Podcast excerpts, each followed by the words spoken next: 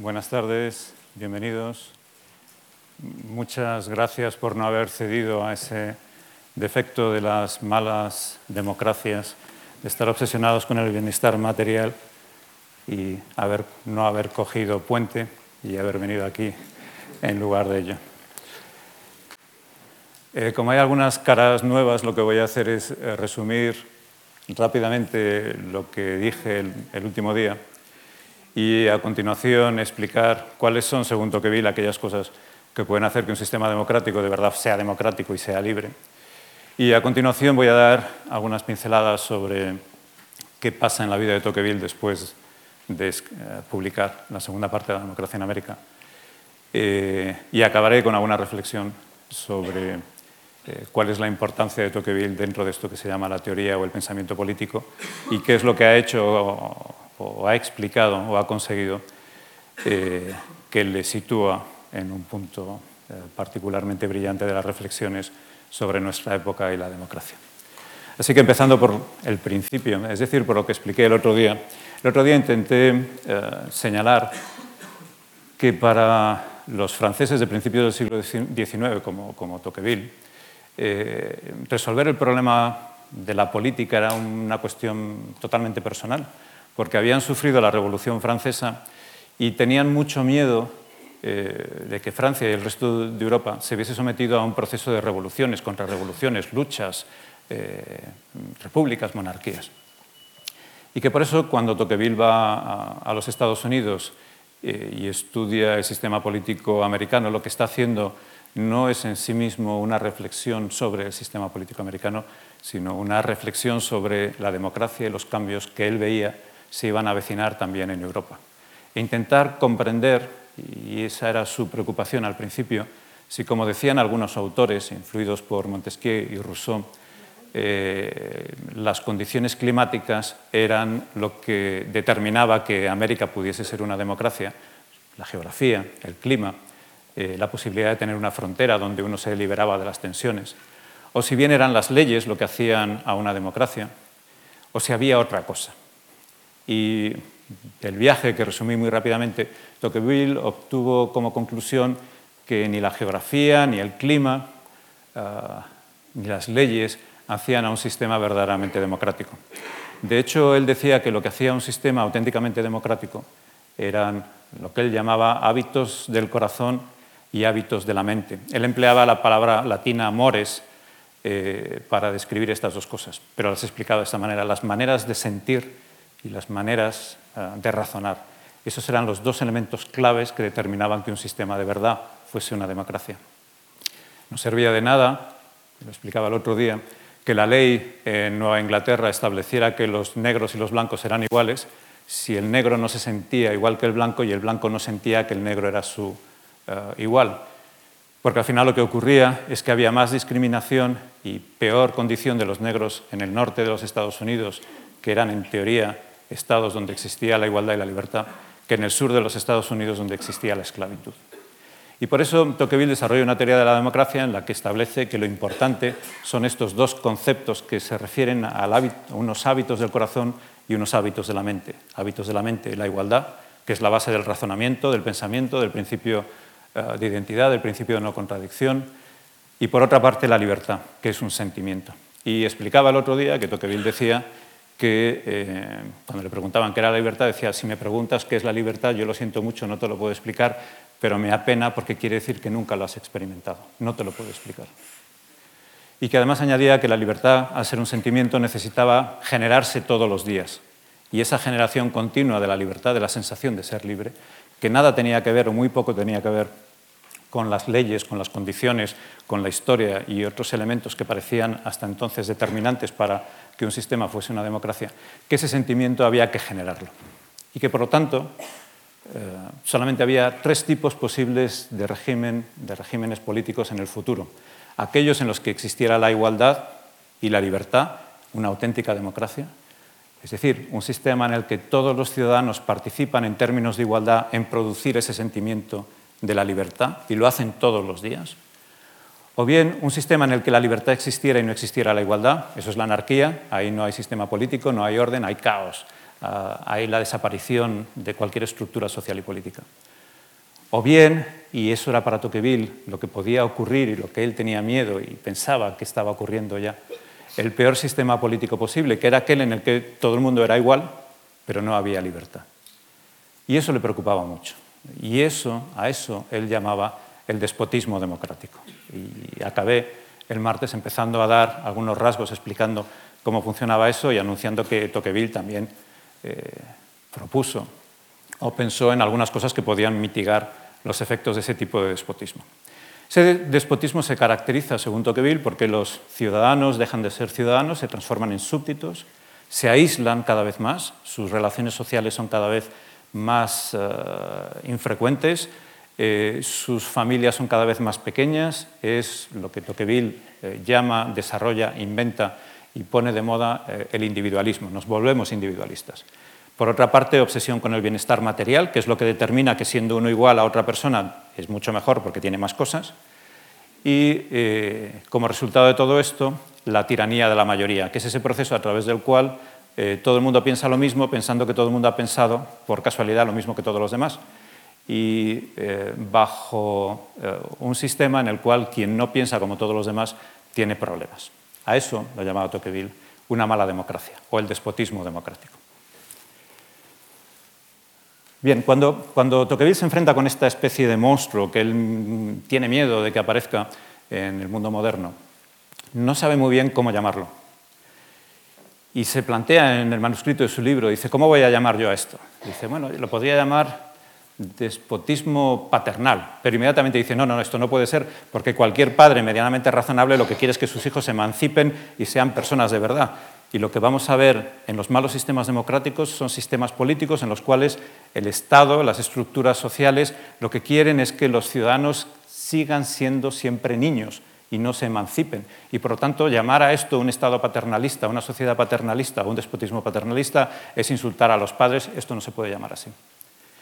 Y dice, bueno, habría que llamarlo a lo mejor despotismo suave, despotismo tranquilo, despotismo muelle. Porque, dice Tocqueville, es un despotismo donde no se ve por la calle a prisioneros, no hay cárceles, eh, no hay gritos, no hay torturas, es un despotismo de carácter intelectual, no es un despotismo material. Y como acababa de explicar el otro día, aquí se planteaba para él el gran problema, porque cuando hay un despotismo de carácter material, eh, de carácter violento, uno lo que hace es deshacerse del déspota y los que le apoyan.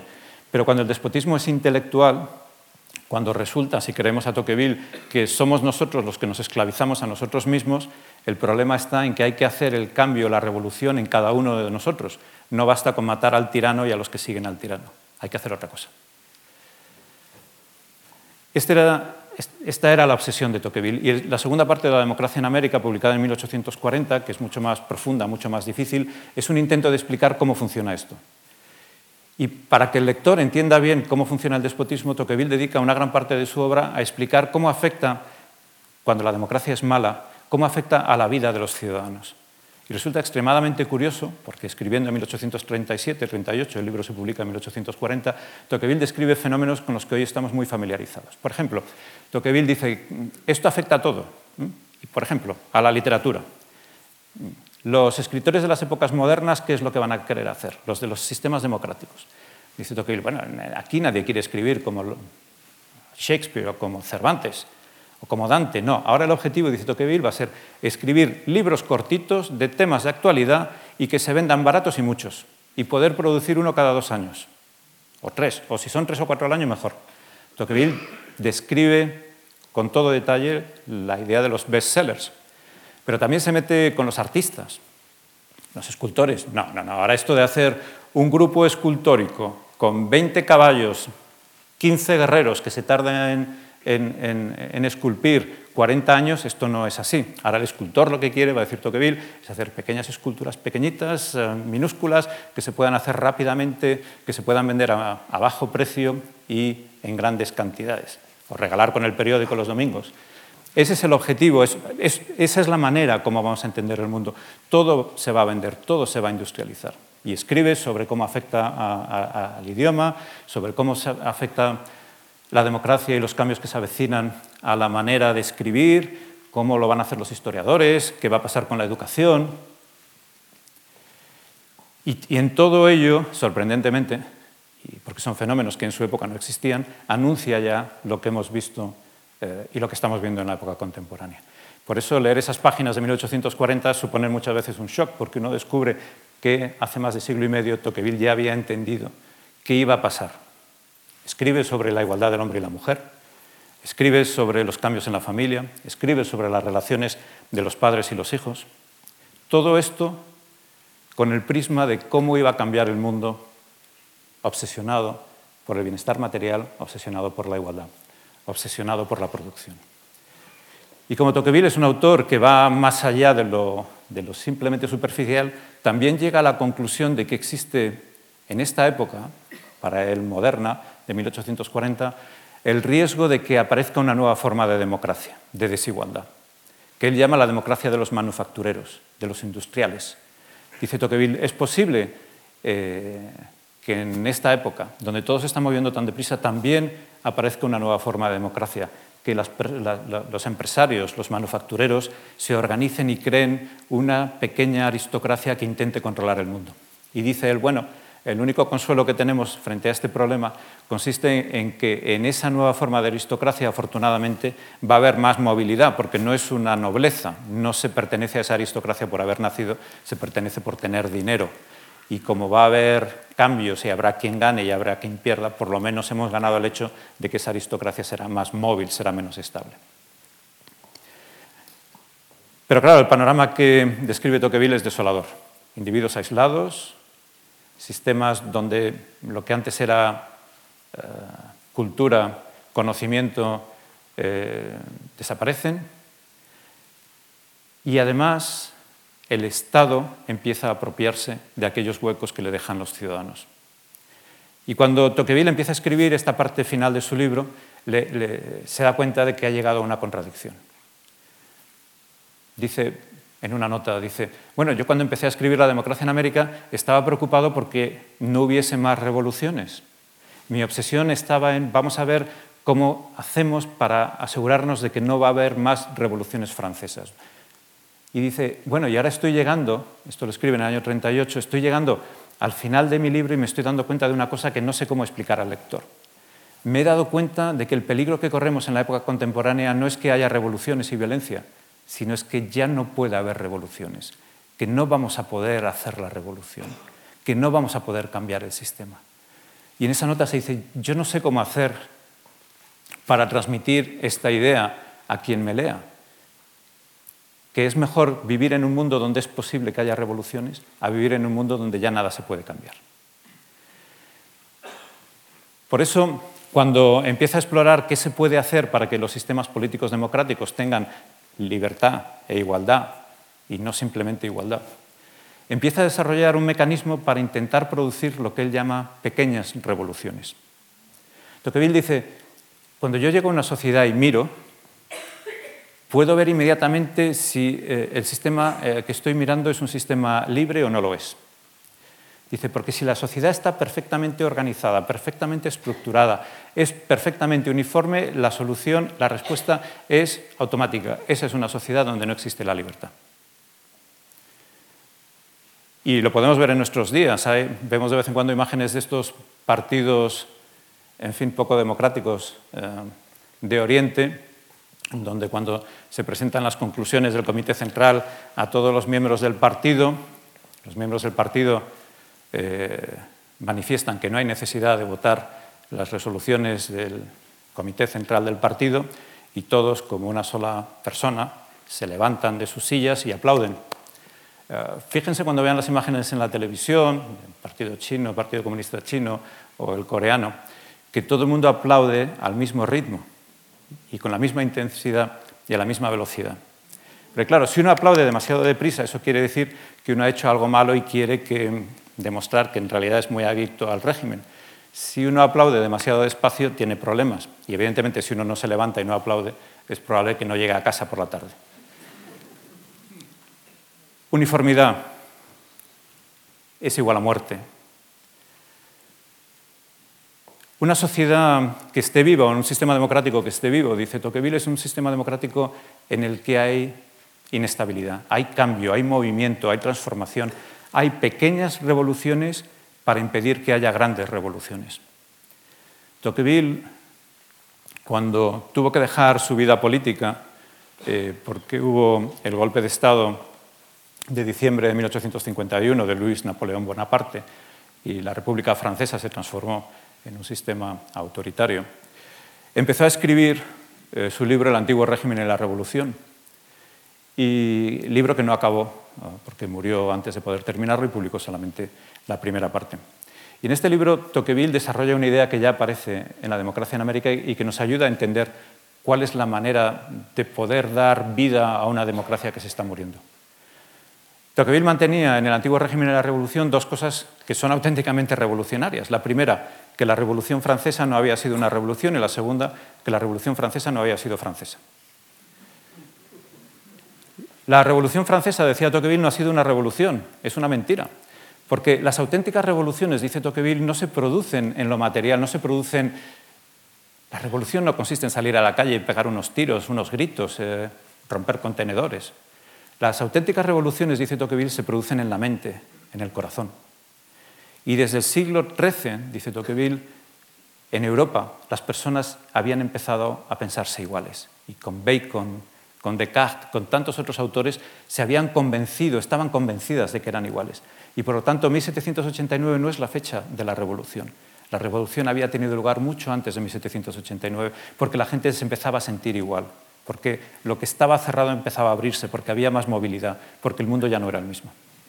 Y por la misma razón, la Revolución Francesa no era francesa, porque esos cambios no se habían producido en Francia, más bien se habían producido en Inglaterra y, en parte en España y en otras partes del mundo, pero no exclusivamente en Francia. ¿Qué es lo que había ocurrido durante la Revolución Francesa? Pues muy sencillo. Aquellos que tomaban, aquellos que pensaban, aquellos que querían transformar el mundo, los que escriben, los teóricos de la política, los que tenían nuevas ideas o nuevas teorías, dice Tocqueville, vivían bajo un régimen, una monarquía absoluta donde no tenían experiencia política. Y lo peor que le puede suceder a un teórico de la política es no tener experiencia política. Porque como no puede, como no sabe, como no controla, como no ha estado de verdad en la política, a medida que pasa el tiempo sus ideas se vuelven más abstractas, más alejadas de la realidad, más intratables, más absolutas, más utópicas. Y cuando resulta que hay que cambiar la realidad con unas ideas que están totalmente alejadas de la realidad, la única manera de hacerlo para que la realidad se adapte a las ideas es empleando la violencia, la fuerza. Eso es lo que hizo la Revolución Francesa, intentar adaptar a un mundo ideal, perfecto y utópico una realidad que no lo era. Y eso es precisamente la respuesta de Tocqueville también cuando habla de la democracia en la democracia en América.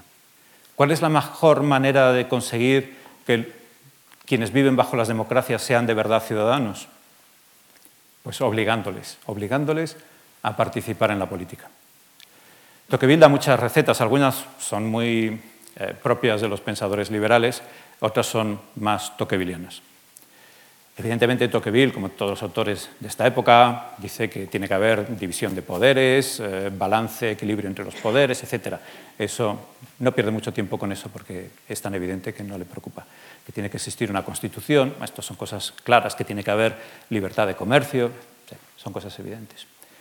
Pero poco a poco eh, se desvía de esta tradición normal del liberalismo para afirmar algo que si no se entiende bien, pues da de Tocqueville, como decía al principio el martes, una idea equivocada de lo que es. Tocqueville dice, para que un sistema democrático sea de verdad democrático y para que la igualdad se entienda, lo que hay que hacer es introducir desigualdad.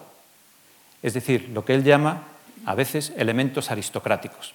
Claro, esto si se deja así, inmediatamente se interpreta como Tocqueville es un aristócrata. En el fondo ya lo sabíamos, porque su familia, no sé qué, tal. Y lo que quiere ahora es que vuelva a la aristocracia. Pero nada de esto es así. Lo que Tocqueville pretende es lo siguiente. Tocqueville dice, bueno, si tenemos un sistema en el que todo funciona en términos de igualdad, para que de verdad se entienda la igualdad hay que entender la desigualdad. Porque si no dejamos a un solo principio que se imponga en todo. Y él da varios ejemplos. Voy a usar uno que todavía ocurre en la actualidad y que es muy ilustrativo, que es el mismo que él daba. Habrán leído muchas veces en la prensa estas historias de un amigo que va a casa de otro amigo a cenar, entra en casa, se tropieza con el felpudo, se cae y, el antiguo amigo del amigo denuncia al amigo, ex amigo, por 10 millones de dólares porque me he estropeado la, la rodilla, ya no puedo jugar al tenis como jugaba antes, esto me ha producido un problema psicológico muy serio, ya no puedo dormir bien por las noches, mi vida ya no es lo que era, está destrozada, me tienes que dar 10 millones de dólares. Tocqueville decía, si, tenemos un sistema jurídico en el que todas las decisiones las toma un jurado, cuando este tipo de casos llegan al jurado, los miembros del jurado, que es un elemento de igualdad, porque al azar a uno le toca ser jurado, van a decir, sí, sí, sí, ¿cómo 10 millones de dólares? Que le den 20 millones de dólares, porque yo cuando vaya a cenar esta noche a casa de mis amigos, si me pasa algo, voy a pedir 30. Eso es el problema de dejar un solo principio político, en este caso la igualdad, imponerse sobre todo lo demás. Lo que hay que hacer es introducir un elemento de desigualdad. En este caso, en el caso de los juicios, dice Tocqueville, lo que tenemos que tener es al juez, porque el juez es un elemento aristocrático. El juez no es igual a los demás. La juez ha tenido que pasar por una oposición. La juez ha estudiado derecho. No es lo mismo que la señora cogida al azar, una ciudadana más que está sentada en el jurado. ¿Y esto qué enseña? Bueno, esto enseña a los ciudadanos, al jurado, a tener que ponerse de acuerdo con un elemento que es aristocrático, que es el juez. Y el juez dirá, no, no, están ustedes haciendo una barbaridad porque esta persona no tiene derecho a 20 millones de indemnización por haberse estropeado la rodilla, porque además vemos que anda perfectamente y eso de que le ha roto la vida y se la ha cambiado, pues no hay que querérselo, mucho cuidado, vamos a hablar y a discutir.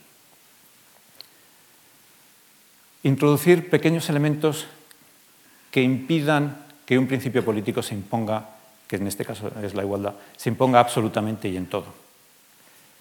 Todos somos iguales, pero tenemos que crear personas aristocráticas. Otra expresión que le puede llevar a uno a pensar que estamos hablando de una cosa un tanto extraña. Pero Tocqueville lo explica perfectamente. Hay que asociarse. Los ciudadanos son débiles porque no se asocian. Y porque cuando nos llama el Ministerio de Hacienda, tenemos aquí el pobre contribuyente y el Ministerio de Hacienda y el Estado.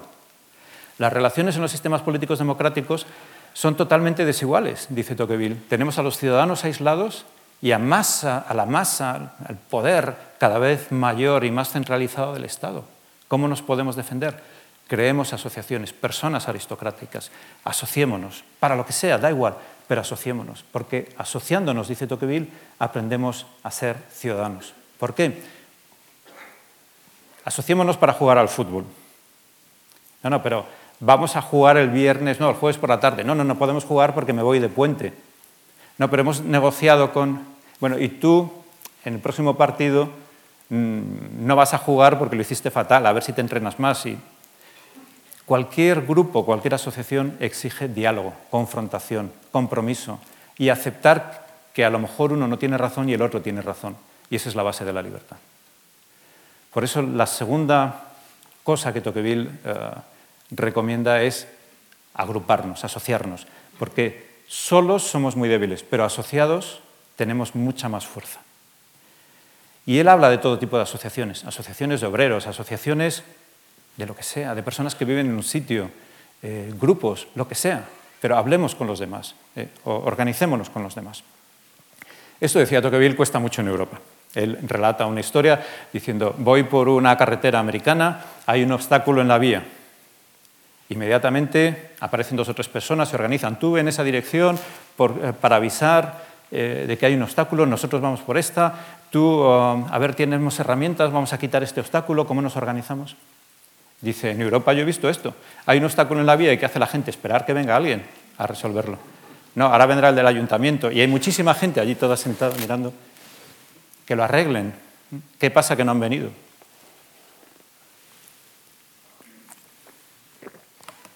Así que asociarse, participar. En su viaje americano a Tocqueville le había fascinado el mundo eh, de los municipios de Nueva Inglaterra. eran, y siguen siendo en muchos casos, municipios muy pequeños, y en ellos no existe la representación. Los ciudadanos toman las decisiones en asamblea. Tanto le fascinó esto a Tocqueville que eh, repetía que los municipios de Nueva Inglaterra, los municipios americanos, eran escuelas de libertad, porque allí la gente aprendía. Aprendía política, aprendía hablando de otras cosas. ¿A qué hora hay que recoger la basura? ¿Por dónde va a pasar este camino? Eh, ¿Cuánto vamos a pagar al alcalde?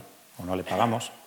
Eh, todo se hacía sin representación, con los ciudadanos participando. Y eso Tocqueville decía era una escuela de libertad. Eso ayuda a las personas a entender, a comprenderse.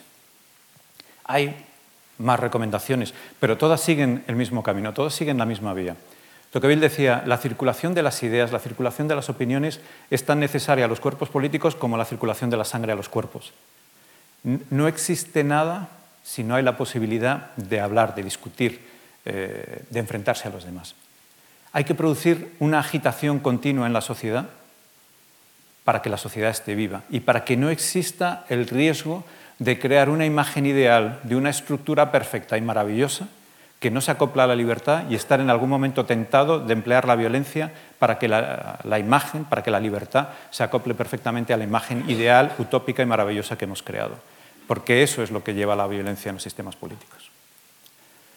Cuando cuando Tocqueville llega a esta conclusión, también quiere explicar que en los sistemas políticos democráticos con mucha actividad económica se ve mucho movimiento. Dice Tocqueville, uno mira una sociedad democrática y ve mucho movimiento, la gente corre, se mueve, ah, y dice, y en el fondo nada cambia, nada se mueve, todo es idéntico. Hay mucho movimiento, pero una estabilidad total y absoluta. Y añade él, esa es la estabilidad total y absoluta de la muerte. Eso quiere decir que la sociedad está muerta porque lo que tiene que cambiar son otras cosas, las ideas y los principios. Se ha discutido mucho sobre eh, qué idea tenía Tocqueville de la religión. Y se ha discutido mucho porque Tocqueville añade otro elemento a su explicación. Dice, bueno, lo ideal sería, esto es una idea de la Ilustración, que todos los ciudadanos fuesen filósofos, pero desgraciadamente no todos los ciudadanos pueden ser filósofos. Lo primero que tienen que aceptar los ciudadanos es el hecho de que no lo saben todo de todo y que tienen que aceptar la mayor parte de las cosas como un acto de fe. La Tierra es redonda, nos dicen, pero somos capaces de demostrar de verdad que la Tierra es redonda. Hemos empezado a andar desde Castelló y vuelto otra vez a Castelló al cabo de unas semanas, unos años. No podemos demostrar la mayor parte de los conocimientos que tenemos, decía Tocqueville. Lo que tenemos que hacer es buscar en un sitio fiable la explicación a determinadas cosas para poder pensar otras cosas, porque no lo podemos pensar todo. Y si esto suena a Ortega, es porque Ortega leyó a Tocqueville. Ortega quiso publicar las obras completas de Tocqueville en Revista de Occidente, no consiguió el dinero, solo escribió la, introducción a las obras completas de Tocqueville y La rebelión de las masas no es otra cosa que una reflexión sobre la teoría política de Tocqueville que Ortega decía nadie había apreciado nadie había entendido hasta qué punto Tocqueville, Rousseau y Tocqueville habían influido en esta obra. Pues lo que hay, lo que, hay que hacer, eh, lo que tenemos que hacer para evitar eh, esta situación, dice Tocqueville, es buscar un sitio fiable donde encontrar soluciones a los problemas. Y aunque hay personas que son capaces de conseguir ese conocimiento filosófico que les permite demostrar todas estas verdades por sí mismos, la mayor parte de la gente no lo hace porque está ocupada en otras cosas, porque no puede permitírselo. Y entonces, dice Tocqueville, la religión puede ser un buen sitio para encontrar esos principios que es necesario aceptar de cosas que uno no puede entender y no puede comprender, porque si no lo encuentra uno en una cosa como la religión, dice Tocqueville, lo va a encontrar en la masa. Y eso es mucho peor, porque la religión tiene unos conocimientos, unos principios que son estables, que son conocidos, que son predecibles, que se sabe cuáles son, mientras que la masa cambia, varía, se mueve y un día pide una cosa, otro día pide otra. Así que él decía, la religión puede ser un elemento también clave para producir personas que sean capaces de pensar por sí mismas. Porque en un sistema democrático que no funcione bien, en un sistema de despotismo democrático, todo el mundo tiene opiniones, pero las opiniones no hacen al mundo, la razón es lo que hace al mundo. La suma de opiniones no es necesariamente el resultado, no produce necesariamente como resultado la razón, produce simplemente la suma de opiniones. Y es aquí donde Tocqueville ha roto con una tradición y ha abierto las puertas a una nueva interpretación de la democracia. La democracia, dice Tocqueville, es simplemente un sistema político en el que la mayoría toma las decisiones. Pero eso no quiere decir que sea necesariamente un buen sistema político. Porque las decisiones de la mayoría pueden estar tan equivocadas como las decisiones de una persona. Y en consecuencia, democracia quiere decir única y exclusivamente que la mayoría toma las decisiones. Y hemos visto en la historia contemporánea, desgraciadamente, cómo a través de regímenes democráticos han aparecido regímenes que son todo lo contrario de regímenes democráticos. Y tenemos ejemplos incluso en la época actual. Por tanto, dice Tocqueville, no nos dejemos engañar. El sistema democrático es un sistema igualitario, pero que el sistema democrático que establece una persona un voto sea bueno depende de nosotros.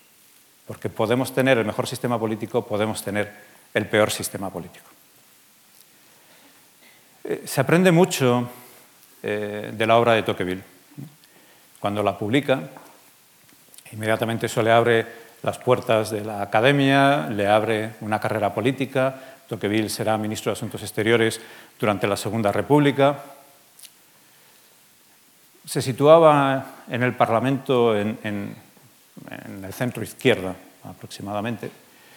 Era un orador mediocre, era una persona intransigente para muchas cosas, que tenía dificultad en hacer amigos entre sus parlamentarios amigos, vecinos, eh, y, que, y, que, siempre decía que, bueno, que en el fondo escribir libros no le aseguraba a uno en absoluto, sino más bien todo lo contrario, ser un buen político. Así que en su carrera política fracasó, y, fracasó en el sentido de que no fue capaz de, convencer en el Parlamento de muchos de los principios que él había descrito en su obra La democracia en América. Y aparte de las obras, se entiende también mucho de los autores estudiando cuáles son sus hábitos, sus costumbres y sus hobbies. Eh, Hobbes le gustaba jugar al tenis, de hecho, jugó al tenis hasta que era muy mayor.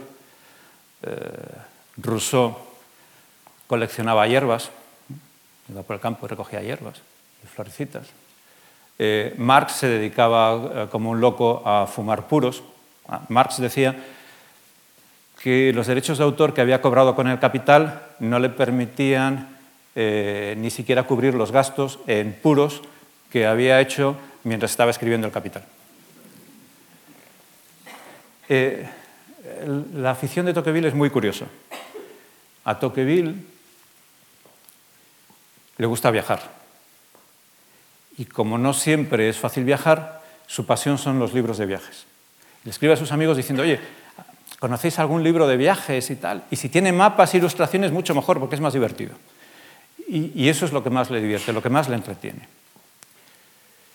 Y, eso dice mucho de su personalidad y de la idea de lo que él cree que debe ser la, teoría política. La teoría política es, un tipo de saber un tanto peculiar. Eh, los teóricos de la política eh, son individuos más bien extraños y además tienen muy mala reputación. Eh, los, los, filósofos piensan que son lo más bajo posible de la reflexión filosófica. si uno es filósofo, uno tiene que ser metafísico, que es la cosa más importante, que es el ser, que es la nada, que es la existencia. Eh, ser filósofo político y hablar de cuál es el mejor sistema político, cómo debe estar organizado el Parlamento, estas cosas, pues es como muy terrestre, porque la filosofía política tiene este pequeño defecto para los filósofos y es que intenta transformar la realidad social y política. Y en la filosofía, cuanto más elevado y más lejos está uno de la, de la práctica y de la tierra, pues parece que está haciendo cosas más, sofisticadas y más importantes. Así que en los congresos de, filósofos, los que traen los cafés y se sientan en última fila y no tienen sitio, son siempre los filósofos políticos, pues lo más despreciable. Pero eh, los políticos también odian a los, filósofos políticos, porque cuando se meten a hacer política son un desastre y porque además no han sido capaces nunca de resolver los problemas políticos. Entonces, un político que habla con un filósofo político, la conversación es siempre igual, pero tú qué dices, pero no sabes nada, qué, tontería, ¿Y, tú qué sabes de la política, y cuándo habéis resuelto algún problema. Fíjate los problemas que nos habéis causado a nosotros, que si Marx, no sé qué, Lenin y tal, y, además, y Maquiavelo, y, bueno, y Platón, y Aristóteles, y todo lo que sea. Todo es un desastre. Lo propio de los filósofos políticos es que fracasan siempre. Y por lo tanto están mal vistos tanto por los políticos como por los filósofos políticos. Otra de las características de los grandes pensadores es que no les gusta escribir, pero escriben. Eh, Tocqueville le gustaba mucho decir que no, le gustaban los libros, salvo los de viajes, claro, eh, que él no quería escribir, que, no había que buscar en los libros las soluciones sociales y políticas y que era un error intentar encontrarlos en los libros. Y decía, me gustaría quemar mis libros, me gustaría empezar desde el principio, yo, no quiero escribir libros, no, no.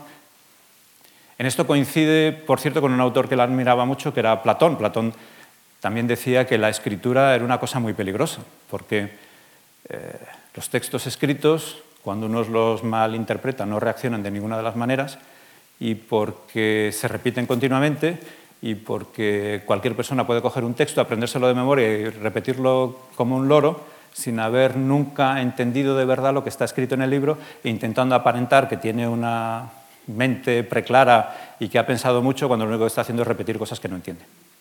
Y a Tocqueville le pasa lo mismo. Y por eso, cuando empieza a escribir La democracia en América, cuando escribe, dicen, no quiero escribir un libro. No quiero escribir un libro. Y, y le dice a sus amigos, lo que voy a escribir es un espejo. La democracia en América no es un libro, es un espejo. Y así lo, quiso escribir Tocqueville. Eh, Stendhal decía que una novela es un espejo que uno lleva en la mano y que pasea cuando camina por un camino. Y Tocqueville quizá había leído Stendhal y esta frase del rojo y el negro, debió pensar, yo voy a hacer lo mismo. Y lo quería hacer porque su visión o su problema o su objetivo no era el de dar recetas, porque no quería que se leyese su libro como un, lugar donde uno puede encontrar soluciones a los problemas, sino como un espejo que uno tiene que llevar consigo. Tocqueville decía, bueno, el libro se llama La democracia en América y lo he llamado así porque al editor le ha gustado y me ha dicho que tiene que salir publicado así. Pero podría haber sido la democracia en Francia, podría haber sido la democracia en el mundo, podría haber sido los usos y las costumbres de la democracia. Le da muchas vueltas a los títulos. Y como digo, la democracia en América es el título definitivo porque el editor le dice, mira, déjate de tonterías, mm, que yo sé, yo vendo los libros, el libro se va a tener que publicar de esta manera. Pero a él le hubiese gustado llamarlo espejo. Espejo porque él decía, lo importante en el proceso social y político no está en buscar las soluciones, en encontrar las soluciones. Lo importante del proceso social y político consiste en ser capaz de mantener viva la relación entre los seres humanos. Si no existe ese tipo de relación, lo demás es irrelevante. Y además, dice Tocqueville, porque la historia no nos enseña nada y los libros no nos enseñan nada. Solamente se aprende en la práctica. Solamente se aprende practicando. Y por lo tanto, la única manera de ser demócratas es practicando la política, practicando la democracia. Porque lo demás es irrelevante. Eh, cuando viaja a América en el barco, nada más embarcarse, Tocqueville empieza a escribir a su familia, aunque sabe que las cartas van a tardar meses en llegarles. Y dice, estoy aquí en este barco y me acabo de dar cuenta de que esto es la auténtica democracia. Estamos aquí, un grupo de personas, con la vaca, las gallinas, etc. Y nos vemos obligados a estar los unos en continua presencia de los otros. Estamos encerrados entre cuatro tablas que flotan en el Atlántico. Y dice Tocqueville, este es el reino de la auténtica democracia, porque tenemos que ponernos de acuerdo, porque no es posible no ponernos de acuerdo, porque si no hay agua todos tenemos sed, porque si el barco se hunde nos hundimos todos, porque si no nos ponemos de acuerdo, y nos hundimos, nos hundimos todos, no unos y otros no. Y decía él, claro, el, problema está en cómo poder conseguir hacer esto una vez que lleguemos a tierra, una vez que estemos eh, otra vez en tierra firme. Y este era el propósito de Tocqueville, muy complejo, eh, muy difícil. Eh, la democracia en América es un libro que superficialmente parece muy expositivo, muy sencillo, y sin embargo contiene en sí mismo los últimos gérmenes de reflexión profunda sobre qué es la democracia. De hecho, no hay ningún gran texto político sobre la democracia moderna después de, Tocqueville. Y los autores que han escrito sobre los fenómenos de la democracia, todos lo han hecho desarrollando a Tocqueville. Tocqueville era amigo de John Stuart Mill y el famoso catecismo de liberalismo on liberty de John Stuart Mill, publicado en 1859, no es más que un desarrollo de las ideas de Tocqueville y de la tiranía de la mayoría. Tocqueville murió en 1859, hubiese sido curioso y divertido ver qué tipo de correspondencias se hubiesen intercambiado los dos, que eran amigos y se conocían, eh, sobre, sobre On Liberty. Eh, Ortega ha nombrado ya la influencia que tiene Tocqueville sobre él, y son múltiples los autores que han bebido de Tocqueville, que han, que han leído en él o han encontrado cosas que han desarrollado más tarde. Y no ha habido otra interpretación tan compleja, tan difícil de la democracia después de él. Y no ha habido tampoco nadie que pusiese eh, de manera más clara un problema que sigue existiendo en nuestra época contemporánea, que sigue siendo nuestro problema, que es cuál es la relación entre liberalismo y democracia. Porque liberalismo, libertad es una cosa, democracia es otra, y no necesariamente van unidas. Tocqueville llegaba al extremo de pensar que era más importante ser libre que ser demócrata, que era mucho más importante sentirse libre que tener unas estructuras perfectamente organizadas y estructuradas eh, y definidas por principios democráticos.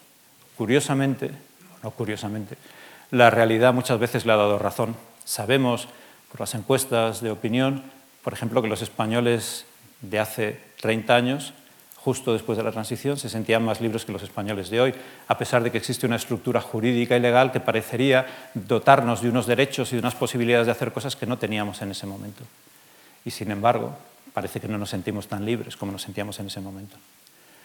Con el desarrollo de nuevas tecnologías, el problema de Tocqueville se ha multiplicado, porque ahora ya no es solamente eh, la opresión continua de un sistema social y político, ahora es la eh, opresión eh, minuciosa de un sistema que está más allá de nuestro control, que nos vigila, que nos controla, que sabe lo que hacemos, lo que comemos, dónde estamos, dónde hemos ido, cómo viajamos, cómo gastamos nuestro dinero. Eh, por eso Tocqueville nos sigue sirviendo como un espejo, como un espejo para mirarnos en el espejo y entender cómo funciona nuestro mundo. Eh, Tocqueville sabía que todo esto que él explicaba era duro de aceptar. Y cuando su segunda parte de la democracia en América no tuvo el mismo éxito que la primera parte, dijo, bueno, era previsible, porque lo que estoy diciendo aquí no es una cosa agradable no es una cosa sencilla de decir. El libro fue inmediatamente traducido a varios idiomas, se publicaron varias ediciones en español inmediatamente, en Estados Unidos, en Inglaterra, fue un, éxito rotundo. Eh, como expliqué el martes, también lo fue el de su compañero Gustavo de Beaumont, incluso más que la obra de Tocqueville en muchos, en muchos países. Se publicó también su informe sobre las prisiones americanas, el sistema penitenciario en los Estados Unidos y su aplicación en Francia. Y Tocqueville eh, no publica nada más hasta que se ve obligado a retirarse de la vida política y empieza a trabajar en el antiguo régimen y la revolución. Este libro, inconcluso, del que he dicho algo hace un momento, será la obra en la que se concentrará los últimos años de su vida. Y su objetivo no distaba mucho del objetivo de la democracia en América. La intención aquí de Tocqueville era demostrar que lo que había ocurrido después de la Revolución Francesa estaba ocurriendo antes de la Revolución Francesa y que durante muchos siglos ya en Francia el sistema político estaba centralizándose y que la desaparición de las libertades de los franceses no era una cosa reciente, sino antigua. Y que ese proceso de centralización que después se va a identificar con el régimen democrático es, sin embargo, un proceso de centralización que venía ya con la monarquía absoluta francesa. Y que los franceses, eh, sin quererlo, sin darse cuenta, habían dado alas a un proceso de concentración del poder eh, que era muy difícil, casi imposible parar. Tocqueville no era un iluso, conocía bien la historia de su época y decía, yo soy consciente de que en el mundo en el que vivimos es necesario que el Estado se haga cargo de determinadas tareas porque no existe la capacidad de que otros lo hagan por él. Es indispensable que el Estado a lo mejor produzca lo que hoy llamaríamos eh, grandes infraestructuras. Eh, es indispensable que el Estado pues, intervenga más en la educación y en otras cosas. Pero lo que es importante es que los ciudadanos recuerden que ellos son el Estado, que el Estado no es una realidad independiente de ellos mismos. Tocqueville decía, el poder político en un sistema tiene que estar centralizado, pero el poder administrativo tiene que estar totalmente descentralizado, porque los ciudadanos son quienes tienen que tomar decisiones en las cuestiones administrativas, no el Estado. Los ciudadanos son el Estado. Hablar de ciudadanos y el Estado quiere decir que hay una separación entre lo que es la sociedad en su conjunto y los ciudadanos que la forman. Y los ciudadanos son el Estado y el Estado son los ciudadanos y por lo tanto el sistema tiene que ser el de los ciudadanos, no el de aquellos que están en el Estado. Y decía también Tocqueville que para que un sistema político funcionase bien, eh, a él le parecía que era una buena fórmula que el sistema fuese de tipo federal, porque ahí se aunaba lo local con lo nacional y eso daba las posibilidades de tomar decisiones ah, muy cerca de los ciudadanos y, sin embargo, de no dispersar el poder político y tenerlo centralizado en una misma unidad. Eh, como digo, la, carrera política de Tocqueville no fue brillante, fue más bien un fracaso. Él sufrió siempre la imposibilidad de poner en práctica sus teorías, pero al final de sus días eh, reconoció que esto es lo propio de todos los pensadores políticos y que, en cierto modo, lo único que le estaba ocurriendo a él era lo que les había ocurrido a tantos otros, que habían pensado el fenómeno político, pero habían sido incapaces de trasladarlo, de moverlo a, la realidad.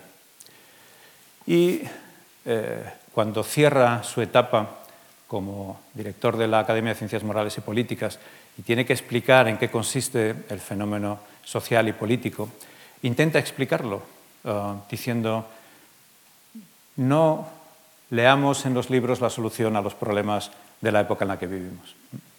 Tenemos que ser capaces de defender nuestras ideas y nuestros principios en el mundo en el que vivimos. Y para lo único que sirve eh, leer es para no creernos lo que leemos. Porque si nos lo creemos habremos hecho algo mal, habremos eh, interiorizado unos principios, unas ideas que no son los nuestros. Los libros eh, tienen que servir para otra cosa. Esto eh, tiene mucho que ver con el hecho de que Tocqueville era viajero. Eh, no se estaba nunca quieto, me pasa a mí lo mismo, me debo haber contagiado. Eh, no estaba nunca en un sitio. Cuando viajaba y llegaba a un sitio, ya tenía preparado marcharse. Sus amigos decían que era un tipo tan, tan agitado que se marchaba de un sitio antes de haber llegado porque no estaba nunca quieto. Y, él entendía que eso era lo que había que hacer como teoría política, moverse. Si uno está quieto, uno está muerto. Lo que hay que hacer es moverse. Y precisamente como los textos son textos estables, no hay que creer lo que se lee. Hay que ir más allá, hay que moverse, hay que interpretarlos, hay que romperlos, hay que deshacerlos lo que sea, pero no creérselos. Como digo, viajaba, se movía, no estaba nunca quieto. Y él decía, a mí lo que me gusta es viajar y moverme porque así entiendo cuál es la realidad del mundo en el que vivo. Y decía el martes que Tocqueville escribía con la ayuda de muy pocos textos, de muy pocos libros. En realidad, Montesquieu, Rousseau, Pascal, los tres libros que llevaba siempre con él. Y cuando escribía de un tema, además, se prohibía a sí mismo leer sobre ese tema. Y decía, no voy a leer nada sobre este tema, no quiero que nadie me influya. Yo quiero pensarlo, no quiero pensar lo que los otros han dicho. Y por lo tanto, no quiero tener 50, 60 o 70 libros para informarme sobre esto. Quiero pensar el asunto y quiero pensarlo desde cero. Por eso decía, quiero quemar mis libros y tener ideas originales. No quiero que nadie me diga cómo tengo que pensar. Y después llegaré a conclusiones que serán exactas o inexactas, pero serán mías. Y no existe otra manera, decía él, en que se pueda escribir. Cuando necesitaba información para su libro eh, sobre los Estados Unidos o necesitaba información sobre su libro, eh, para su libro sobre el antiguo régimen y la revolución, contrataba, contrataba gente y decía, no entiendo bien esto, hágame un resumen, cuatro páginas y tal. Y leía el resumen y se acababa, pero no leía los libros. Buscaba la información que necesitaba, pero no quería verse influido por ninguna idea ni ningún principio. Por lo tanto, resulta paradójico que usemos a Tocqueville para intentar comprender la democracia, porque él diría, por favor, no lean mi libro para entender qué es lo que tienen que hacer con la democracia. Porque si lo que hacen es aplicar las ideas y aprenderse de memoria lo que yo estoy diciendo, Tocqueville, eh, no estarán pensando por sí mismos. Como le pasa a todos los autores, eh, como le pasaba a Platón, era necesario decir que no había que leer los libros, pero había que escribirlos para decirlo. Y esta es una paradoja de tantos autores, probablemente de los más profundos, porque entienden cuál es precisamente el problema de la escritura, que es el problema de Tocqueville. ¿Por qué escribir después de todo? Si Tocqueville al final lo que nos está diciendo es, todo esto está muy bien, pero no hagáis mucho caso, usad esto como una especie de espejo, pero mucho cuidado, mm, que lo que tenéis que hacer es moveros como estandal por un camino y, no coger esto como si fuese la Biblia para entender el mundo. Eh, Platón eh, también sabía esto, decía, no, no, yo no quiero, no quiero escribir, porque después la gente se aprende estas cosas. Eh, lo mismo que, que, Tocqueville, que adoraba a Platón y odiaba a Aristóteles. Decía, no, no, esto es lo que hay que hacer. Pero ¿por qué escribir? Bueno, Tocqueville también lo sabe, igual que Platón. Se escribe para no cometer los errores, para saber dónde están los errores. De la escritura se aprende no las soluciones, sino los errores. Y Tocqueville decía, escribo, y escribo sobre todo sobre la pérdida de libertad, no porque necesariamente haya que hacer lo que yo digo para recuperar la libertad, sino para que tengamos un aviso de cómo se pierde la libertad, para que no cometamos esos errores, para que no repitamos los errores que han hecho otros, para que no repitamos lo que yo creo que va a ocurrir si no tenemos cuidado y producimos un sistema democrático despótico. Acabamos en el despotismo democrático, el peor sistema político posible.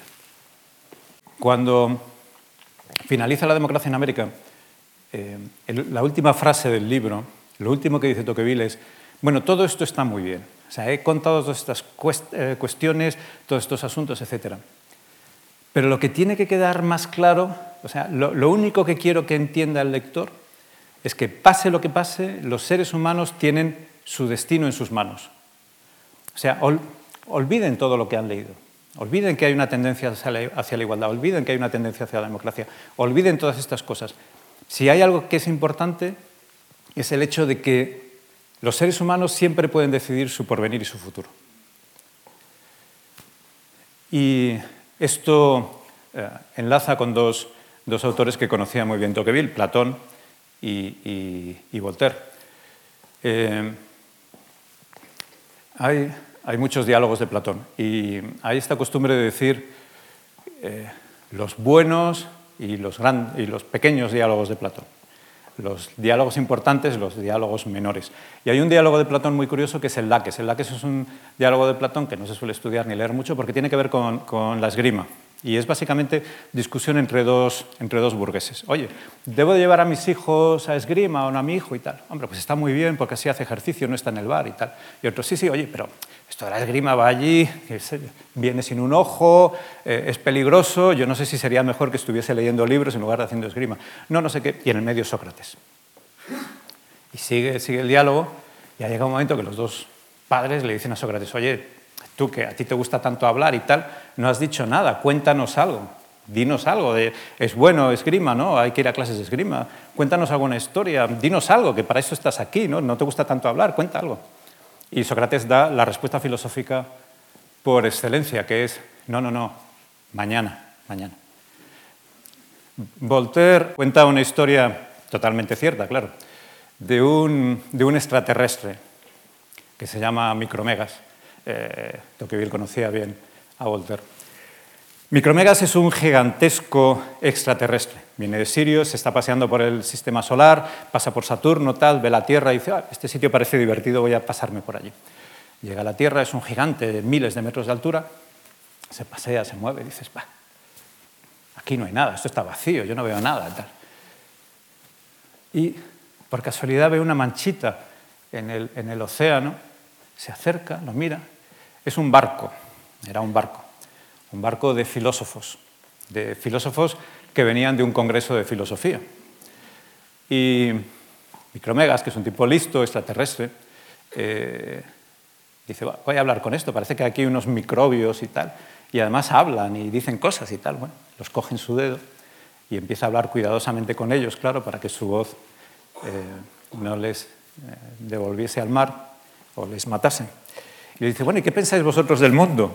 Claro, estos son filósofos. Y empieza uno, no, no, el mundo es una entelequia, no existe, es una fabricación y tal. Y otro, no, no, eso es mentira, el mundo está hecho de átomos, son unas cosas pequeñitas que no se ven, pero que se combinan y hacen todo lo que... Y otro dice, no, no, el mundo es una creación divina y se va a destruir en cualquier momento, como sigues diciendo estas tonterías. Y otro, claro, pobre Micromegas le da un ataque de risa, casi rompe el barco, se cae. Y dice, hombre, pero por favor, ¿cómo me estáis contando estas cosas? Estáis verdaderamente atrasados. Y eso dicen, bueno, si es que llevamos siglos y esto aquí, es que no nos ponemos de acuerdo, venimos del, venimos del Congreso, hemos estado discutiendo esto. Y Micromega dice, bueno, mira, me habéis caído bien, sois simpáticos, lo que voy a hacer, voy a escribir un librito pequeñito, vuestra talla, con la respuesta a todos los problemas, la solución a todos los problemas. Y después me voy, porque tengo que seguir mi viaje, me quedan muchos lugares que visitar. Así que Micromega se va y les deja el librito con todas las soluciones a todos los problemas del universo. Y evidentemente los filósofos lo llevan a la Academia Francesa, se organiza una gran sesión para abrir el libro y leerlo. Y eso es lo que hacen. Llegan las autoridades, ahí está el libro, lo abren, empiezan a pasar páginas y se dan cuenta de que el libro está en blanco, que no hay nada escrito. Filósofos ya lo sabíamos, este hombre nos ha tomado el pelo, mucho saber todo el universo, eh, mucho nos va a sacar de nuestras dudas, nos va a explicar en qué consiste la vida y la existencia, qué pasa después de la muerte y todas estas cosas, y lo que hace es tomarnos el pelo y dejarnos con un libro con las páginas en blanco. Claro, ahí está en la academia, dicen, guardado ese libro, la historia se ha olvidado, porque no sirve para nada, un libro que tiene las páginas en blanco. Sin embargo, los filósofos de la academia, los filósofos del barco no entendieron lo que Tocqueville sí había entendido. Un libro en blanco tiene todas las soluciones. Lo único que hace falta es escribirlas. Gracias.